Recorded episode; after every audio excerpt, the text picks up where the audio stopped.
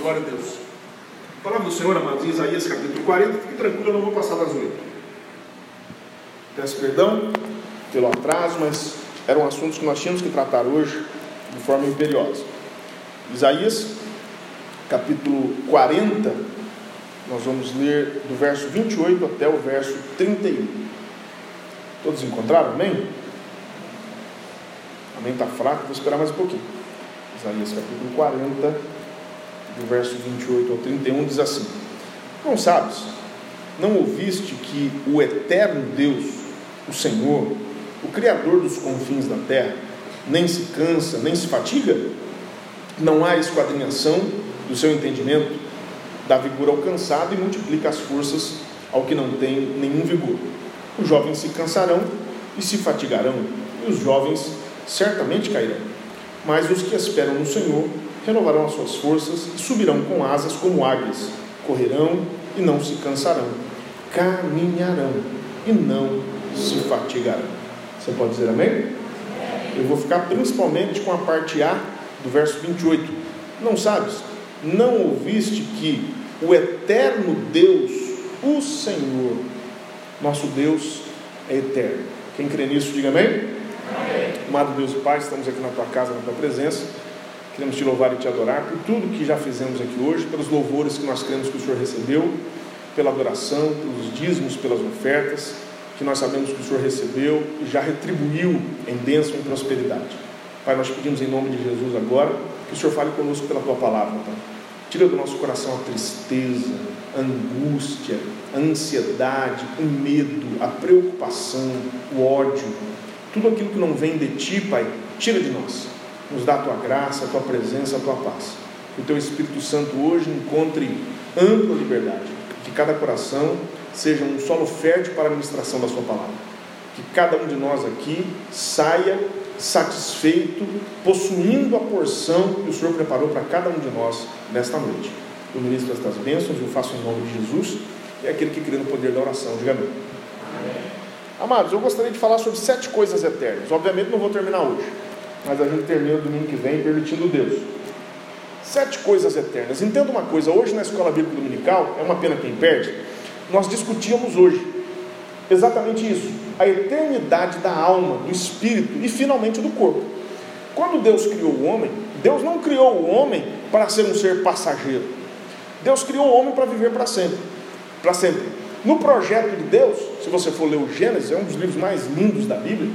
E Deus, quando criou o homem, Deus proporcionou ao homem viver para sempre. O homem tinha um corpo glorificado, um corpo sem pecado. E a noção de pecado, amados, as pessoas fazem uma confusão com a noção de pecado. Pecado no grego é amártia, é errar o alvo. As pessoas, é obviamente que o pecado é espiritual, mas se você tentar explicar para um ímpio, em termos espirituais, o pecado, talvez ele não compreenda. Mas o pecado é o resultado do estado atual da humanidade. Errar o alvo. Quantas pessoas querem acertar e erram?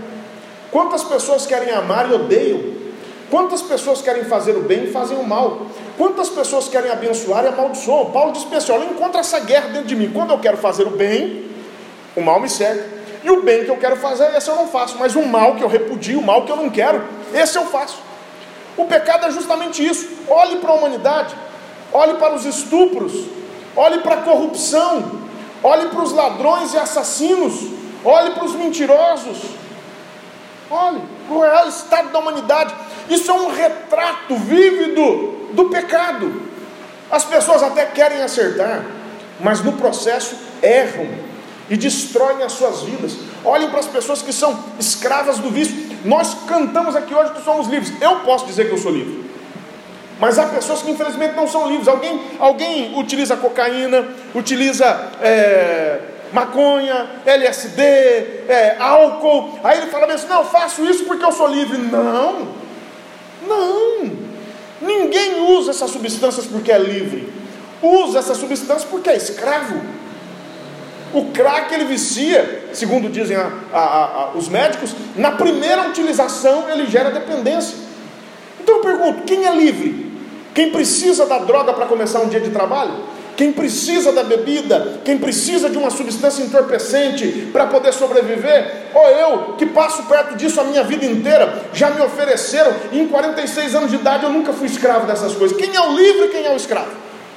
Por isso que nós cantamos aqui, eu sou livre.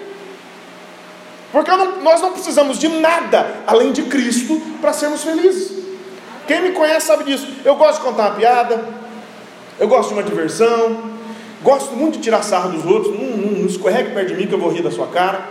Eu tenho bom humor, eu gosto, e eu não uso nada. Eu não uso nada. Eu não preciso usar nada para ser alegre. Eu não preciso usar nada para ser brincalhão. Eu não preciso usar nada para ser feliz. Porque eu sou livre e eu conheço Jesus como o único e suficiente Salvador da minha vida, Ele me basta. Por que, que eu estou dizendo isso? Porque as pessoas não compreendem que o homem foi feito para a eternidade. Eu pergunto, alguém aqui que esteja, obviamente, sadio, né? emocionalmente espiritualmente, alguém aqui deseja morrer? Alguém levanta mão e fala assim: Meu Deus, hoje está um dia tão lindo para tomar um tiro. Alguém aqui já sentiu isso? Está um dia tão lindo para tomar um tiro no peito, ó. Alguém já sentiu isso? Alguém já levantou e falou assim: Puxa vida, hoje está um dia tão bonito para ser atropelado. Aquele busão da Viva, eu acho lindo. Podia passar com aquela roda em cima da minha cabeça. Alguém levanta com isso? Obviamente, se a pessoa tiver com um pensamento suicida, tiver emocionalmente mal, pode ser que pense isso. Mas nós queremos viver. Esse é um instinto da humanidade. Um do, o maior bilionário do planeta chama-se Elon Musk, que é o dono da Tesla, do carros elétricos, da SpaceX.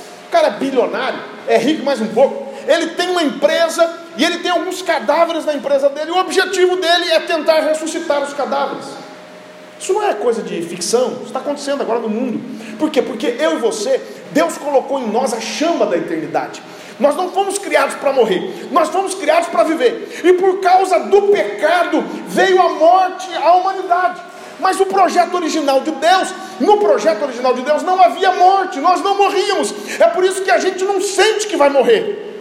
Eu, pergunta para um jovem de 15, 20 anos se ele pensa na morte. Pensa nada. Por que, que ele pega uma moto e vai a 250 por hora? Porque ele acha que todo mundo vai morrer, mas ele não. Nós não fomos projetados para morrer. Nós fomos projetados para ter corpo, alma e espírito imortais. Nossa alma e o espírito já são imortais, não morrem jamais. Nós, o espírito e a alma não morrem nunca, não descansa nunca. Quando alguém morre, morre o corpo, morre a casca, morre o invólucro. Mas a alma e o espírito são conscientes e têm vida eterna. Essa é a realidade bíblica. Prova é que o Senhor tem um plano também para o corpo. Eu pergunto: o meu corpo vai ficar largado na sepultura? O teu corpo vai ficar largado na sepultura? De forma alguma. Diz a Bíblia em 1 Tessalonicenses capítulo 5, verso 23. E o Deus de paz vos santifique em tudo, e todo o vosso espírito e alma e corpo sejam plenamente conservados e irrepreensíveis para a vinda de nosso Senhor Jesus Cristo. Aí nós vamos lá para 1 Coríntios capítulo 15, do verso 51 em diante. Eis aqui vos digo um mistério. Na verdade, nem todos dormiremos, mas todos seremos transformados num momento, num abrir e fechar de olhos, ante a última trombeta, porque a trombeta soará, e os mortos ressuscitarão incorruptíveis, e nós seremos transformados. Aí a Bíblia diz: porque convém que isto, o corpo que é corruptível, se revista da incorruptibilidade isto que é mortal se revista da imortalidade. E quando isto que é incorruptível se revestir da incorruptibilidade, isto que é mortal se revestir da imortalidade, então cumprir-se-á a palavra que está escrita: tragada foi a morte na vitória. Você pode dar glória a Deus por isso? Onde está a morte, o teu aguilhão? Onde está o inferno, a tua vitória? Ora, ora, o aguilhão da morte é o pecado, a força do pecado é a lei. Mas graças a Deus, eu estou no verso 57. Mas graças a Deus que nos dá a vitória por nosso Senhor e Salvador Jesus Cristo. Um dia, mesmo que eu morra, o Senhor vai recuperar o meu DNA o meu DNA, a minha herança genética não será perdida, mesmo que o meu corpo se perca. Quando ele voltar, ele me ressuscitará, e o meu corpo, a minha alma e o meu espírito viverão para sempre. Você pode dar glória a Deus por isso? Eu acho que vocês não entenderam, não. Foi um glória a Deus tão devagar. Mas tá bom, né? Quem sabe até o final da mensagem vocês animam. Deus dá graça. Que coisa boa, vamos ver para sempre. Agora, nós teremos vida eterna. Deus não. Deus é outro nível. Deus não tem vida eterna, Deus é eterno. É outro nível, amigão. É outro negócio. Eu tenho vida eterna. Por quê que eu tenho vida eterna? Porque eu nasci, no dia 6 de junho de 1975. Eu fui concebido nove meses antes. Não sei a data da minha concepção. A Bíblia diz em, em Jeremias capítulo 1, Verso 5, né? Antes que te formasse no ventre, eu te conheci. Antes que saísse da madre, eu te santifiquei. As nações te, deu, te dei por profeta. Deus já me conhecia antes de eu estar dentro do ventre da minha mãe. Eu já era conhecido de Deus. Mas Deus não. Eu tenho um dia de nascimento e um dia de morte, um dia de ressurreição, eu vou ver para sempre. Mas Deus, Deus não. Deus nunca nasceu. Deus sempre existiu e Deus sempre existirá. Vai dormir com esse barulho. Quem compreende Deus? Ninguém. É por isso que Paulo diz que nós vemos por espelho, mas quando ele se manifestar, nós veremos como ele é. E não pense que é o espelho que a gente conhece hoje, não. O espelho da antiguidade, geralmente ele era feito de cobre e era côncavo. E as pessoas poliam o cobre ali o máximo que dava. O espelho era de metal. Então a pessoa, quando se olhava no espelho, ela via o espelho como nós vemos hoje. Nosso espelho hoje é polido, feito de prata. O deles era o cobre polido lá. A pessoa, quando se via no espelho, via tudo meio borrado, meio embaçado. Ele não via como ele é. Quem lembra aqueles espelhos antigos da casa da avó, que ficava tudo torto assim? Você olhava a sua cara assim, dependendo do ângulo, ficava tudo torto. Os mais antigos aí pegaram essa época, né? Tinha uns espelhos que só o sangue, você não via nada direito, parecia que estava gordo, estava inchado, né? Mas o espelho daquela época era muito pior. Nós vemos Deus não como ele realmente é, nós temos um lampejo dele, porque ele é muito mais do que você pode imaginar.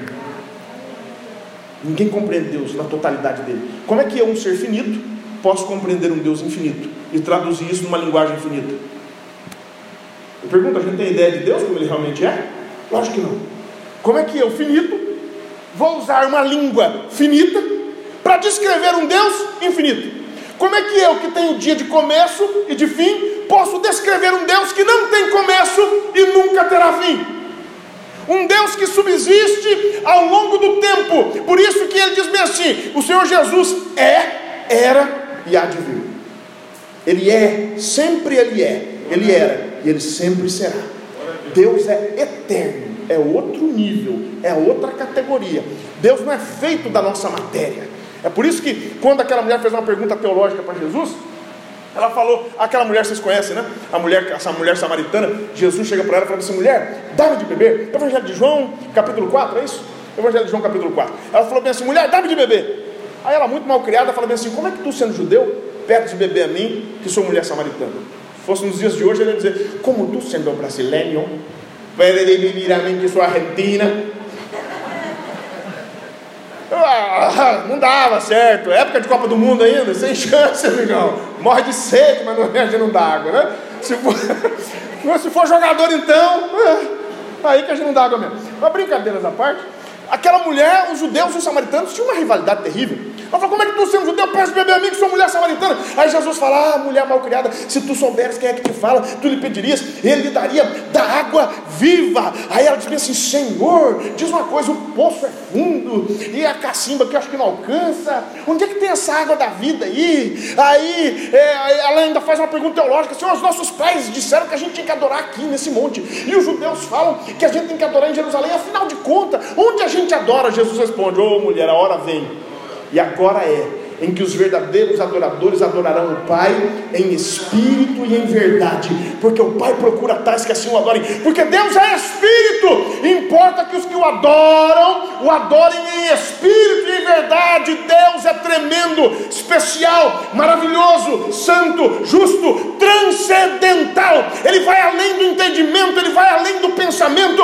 ele vai além da matéria. Eu acho lindo 1 Timóteo 6,16: aquele que tem, ele só, a imortalidade e habita na luz inacessível, ao qual nenhum homem viu, nem na verdade o pode ver. A Ele glória sempre eterna. Você pode dar glória a Deus por Jesus? Esse é o nosso Deus, é outro nível. Deus habita em outro plano, Ele existe de outra maneira, Ele é eterno. E um Deus eterno, hum, Ele sempre estabelece verdades eternas. E a primeira coisa, eu vou ficar só na primeira, tá bom? Porque o tempo não vai permitir. Aí outras seis fica para domingo que vem. Primeira coisa eterna, vou falar de sete coisas eternas. A primeira, Deuteronômio capítulo 33, verso 27. Abra sua Bíblia. Deuteronômio, capítulo 33, eu já estou terminando. Verso 27.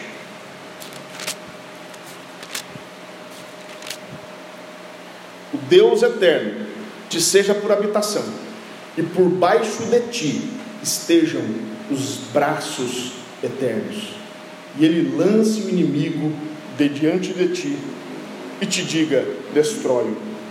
Deus eterno tem braços eternos. Braço e mão na Bíblia fala de serviço, fala de obra e fala de força. O Deus que você serve não é um Deus de bracinho curto. Não tem essa expressão?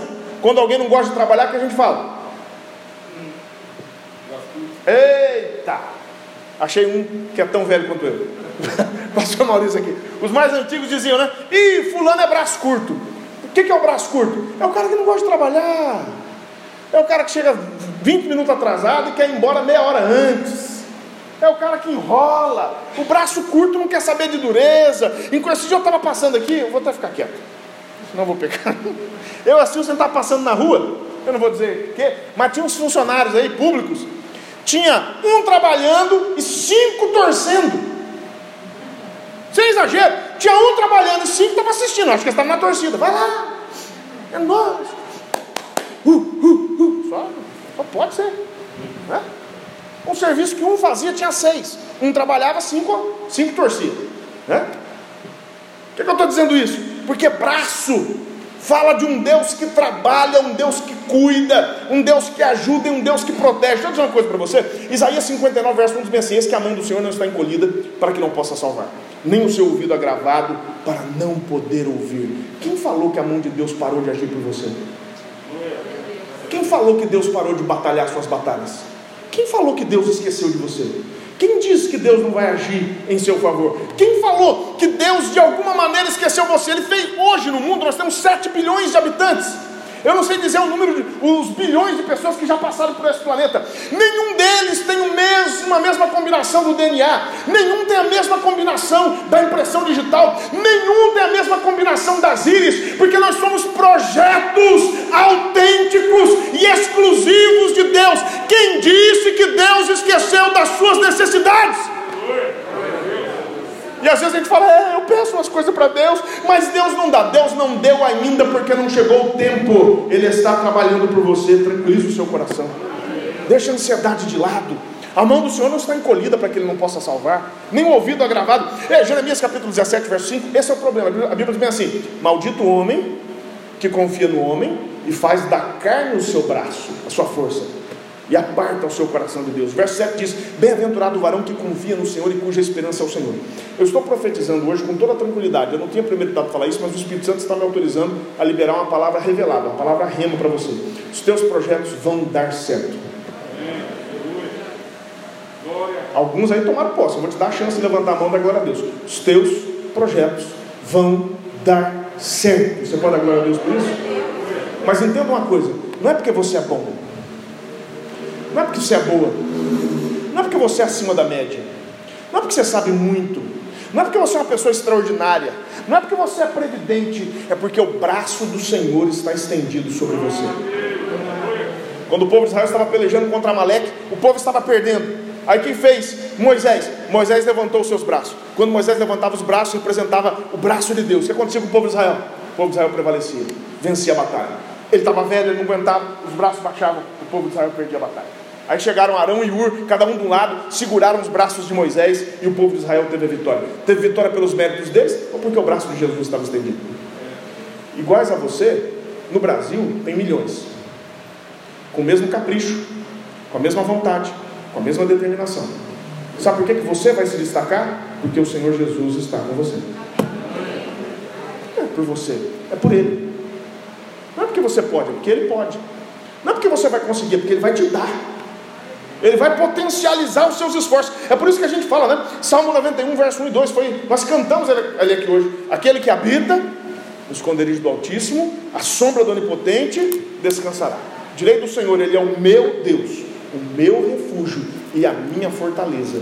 Deus manda eu dizer para você: tranquiliza o teu coração, que os teus inimigos não vão tocar em você. Aquelas ameaças que fizeram contra você, nenhuma delas vai adiante. O Senhor vai te proteger e te guardar. O braço do Senhor é um braço eterno. A Bíblia diz que ele não tosqueneja. Salmo 121. Eis que não tosquenejará, nem dormirá o guarda de Israel. O Senhor é quem te guarda. A mão do Senhor está estendida sobre a sua vida. Não há assassino, não há ladrão, não há. Deus está mandando dizer: não há traficante, não há ameaça, não há bandido, não há facção que possa tocar em você. Deus está liberando uma bênção de proteção e guarda. Tranquiliza o teu coração. Fica na casa do Senhor. Não brinca não. Deus vai livrar sua alma. Fica na casa do Senhor. Fica firme. Deus está dando livramento de morte aqui nessa noite. Eu vou entregar. Fica na casa do Senhor. Firme os teus passos. Não brinca com Deus. Não é tempo de brincar com Deus. É tempo de santificação. A vinda do Senhor está próximo. Você nem sabe, mas o Senhor já te livrou inúmeras vezes da morte. Porque Ele tem um plano na sua vida. É tempo de consagrar a vida ao Senhor. Infelizmente eu tenho que parar. Se coloca de pé em nome de Jesus. Domingo a gente volta. Sei que estás aqui, Senhor. Cante comigo. Podes perceber quem sou, podes ver se há em verdadeiro amor.